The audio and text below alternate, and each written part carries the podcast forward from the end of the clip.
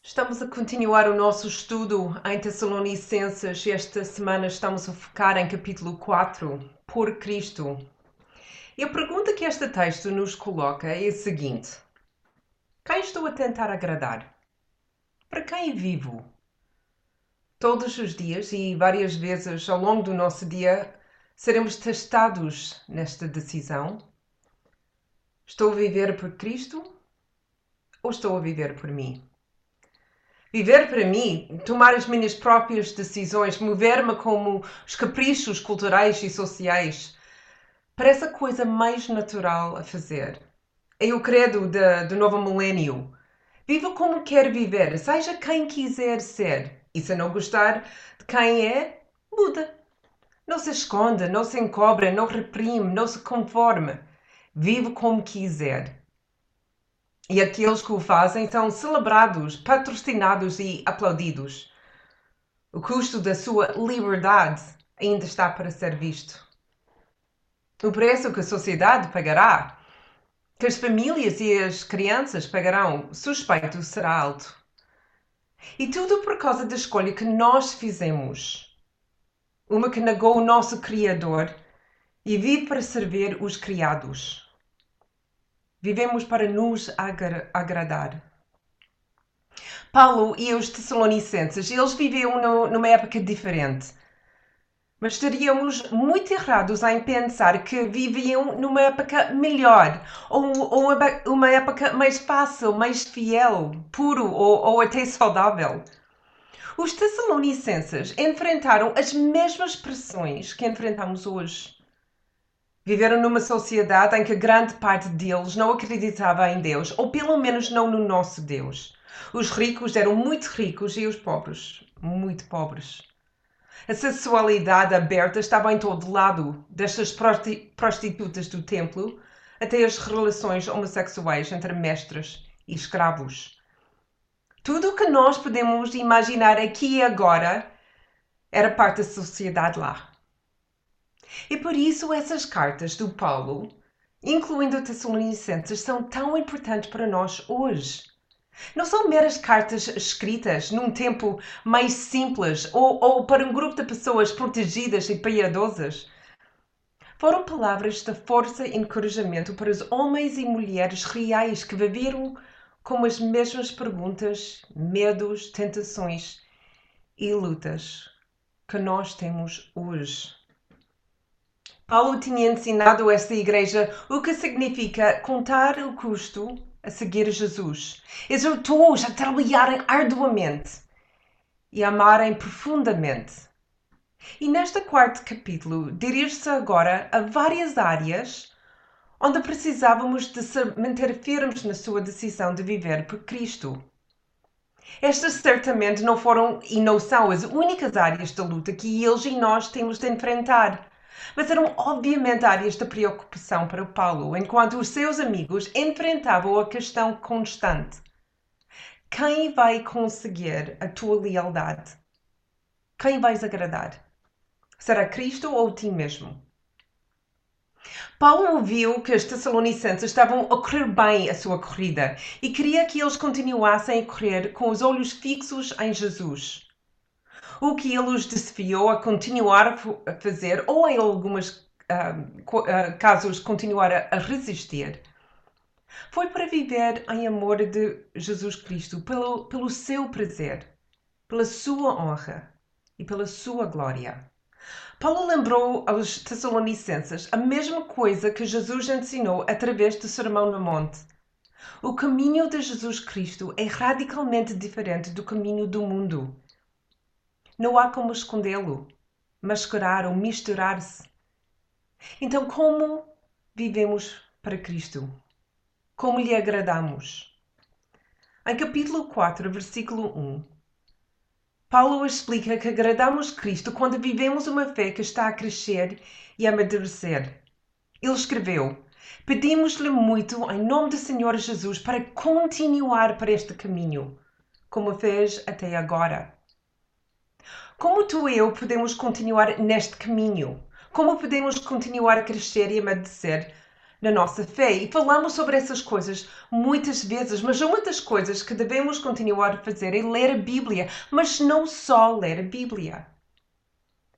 Depois de ler a nossa a Bíblia, seja um versículo, um capítulo ou um livro, e ter o tempo de pausar.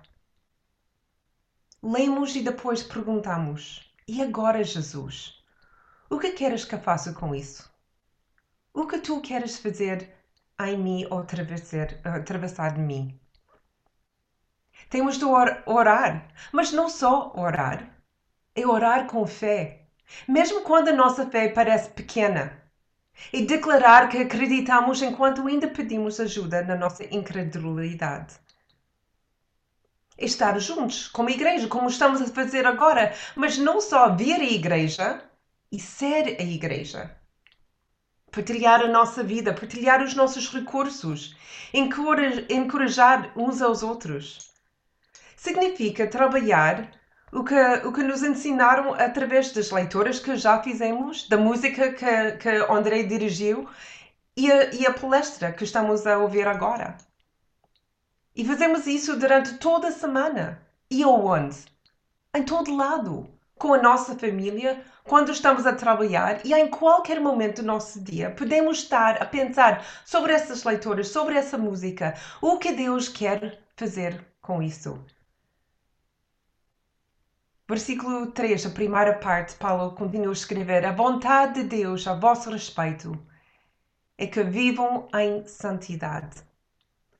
Escolher viver em santidade é negar viver com pecado. É viver uma vida transformada, ou, ou melhor, viver uma vida em transformação. Ouvimos Jesus a, a bater na porta dos nossos corações e deixamos-lo entrar, mesmo que as coisas não estejam tão limpas. Permitimos que Ele nos limpe. Não empurramos o nosso pecado para debaixo do tapete. Não fingimos que nós não temos uh, vícios. Não tentamos limpar as nossas próprias confusões para que Ele não os veja. Estamos perante Jesus como estamos e permitimos que Ele comece a lidar gentilmente com a confusão que fizemos. Viver por Cristo e viver uma vida onde continuamos a crescer e amadurecer na santidade. E Paulo encoraja-nos, através da sua carta, a viver para Cristo em santidade em três áreas. Mais uma vez, estas não são as únicas áreas em que crescemos em santidade, mas obviamente foram áreas que diziam respeito a Paulo, como escreveu aos Tessalonicenses. Então, versículo 3 a 8, Paulo fala sobre a sexualidade. E ele diz evitar a imoralidade sexual. Que cada um saiba usar com dignidade e honra o seu próprio corpo.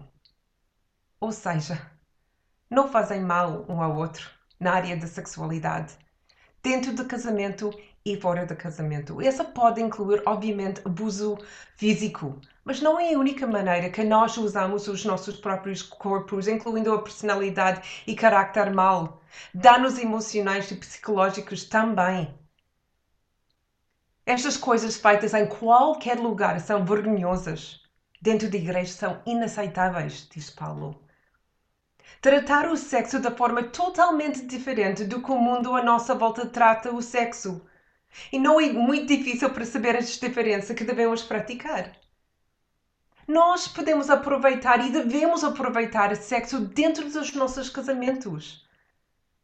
E no mesmo tempo, sempre, casados ou não casados, tratamos uns aos outros com dignidade e com honra, como irmãos. Não usamos uns aos outros como objetos para o nosso prazer não usar manipulação, ainda menos violência. Cuidamos com as coisas que nós lemos, com as coisas que vemos ou até as coisas que ligamos. É tratar sexo no, no, no cultura eh, cristã numa forma diferente de, de, de como o mundo trata o sexo. Sexo é uma influência tão poderosa na nossa sociedade que é uma das áreas que a Bíblia nos incentiva a proteger mais. Como tratamos sexo e uns aos outros como seres sexuais é um reflexo sobre o que Deus criou e ordenou. Ele chamou-nos a santidade, não a imoralidade. E quando quebremos o código moral da conduta sexual, não estamos a quebrar algo que os homens criaram. Estamos a violar diretamente o que Deus instruiu. E viver por Cristo é viver a nossa sexualidade com pureza, com dignidade e com santidade. A segunda área onde Paulo encoraja os Tessalonicenses a viver e agradar a Cristo é versículos 9 a 12, em termos de nossa generosidade. E nessa, três áreas: no amor, nas finanças e no trabalho.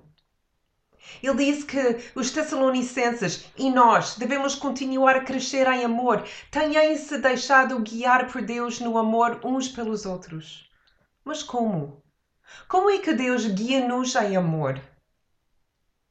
Nós temos muitas oportunidades de conhecer uns aos outros mais e melhor, incluindo quando estamos tão separados como estamos agora.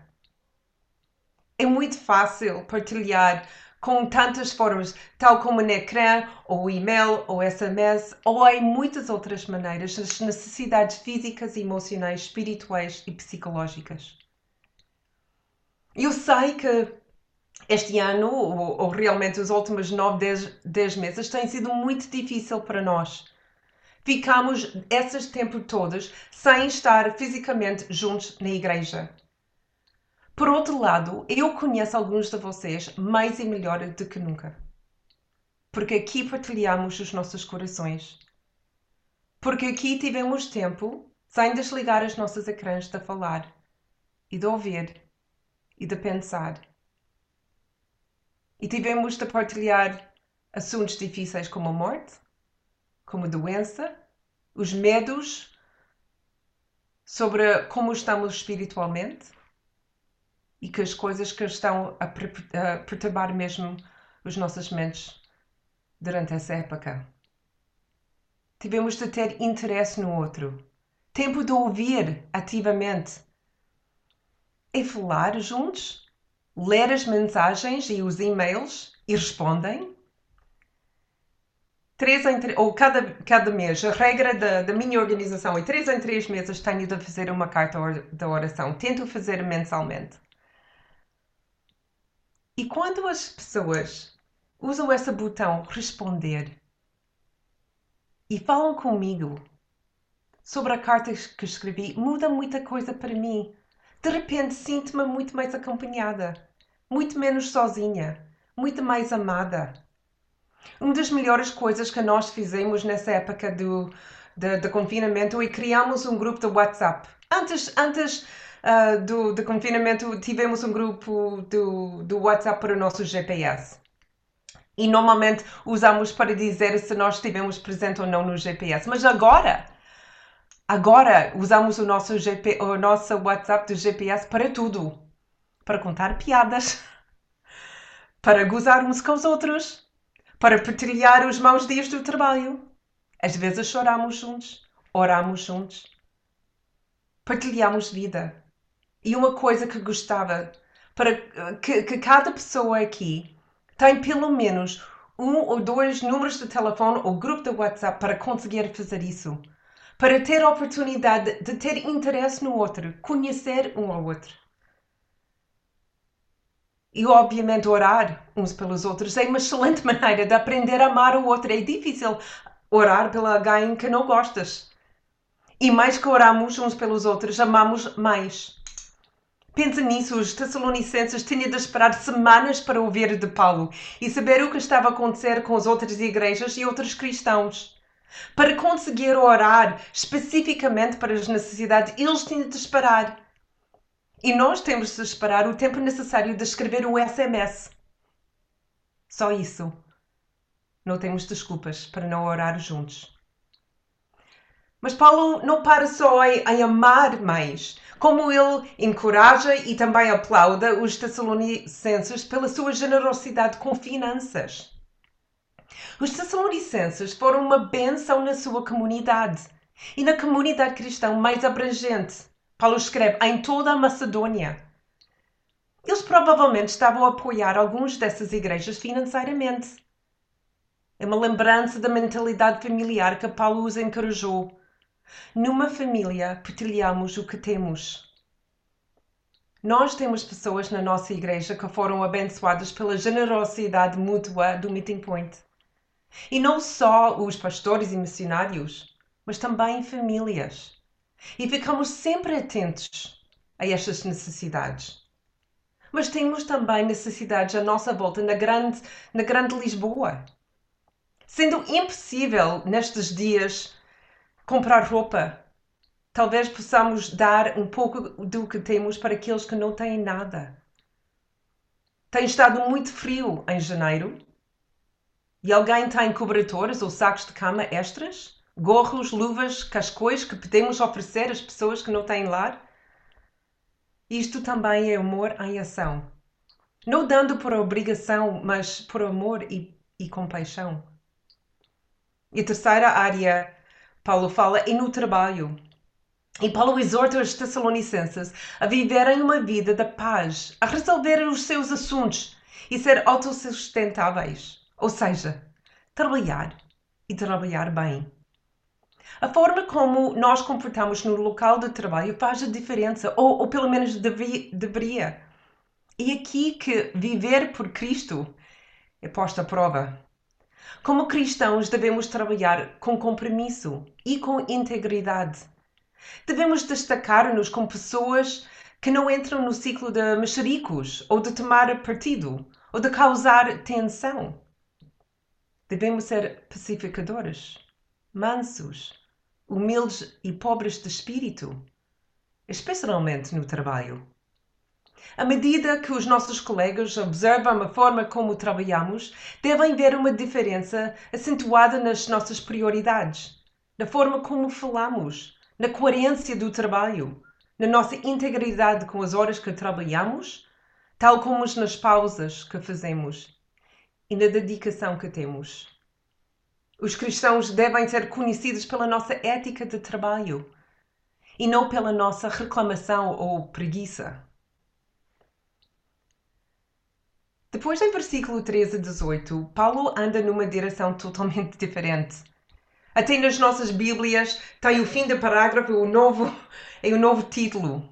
Porque a diferença parece tão grande, mas não era. Era mais uma preocupação que os Tessalonicenses tinham.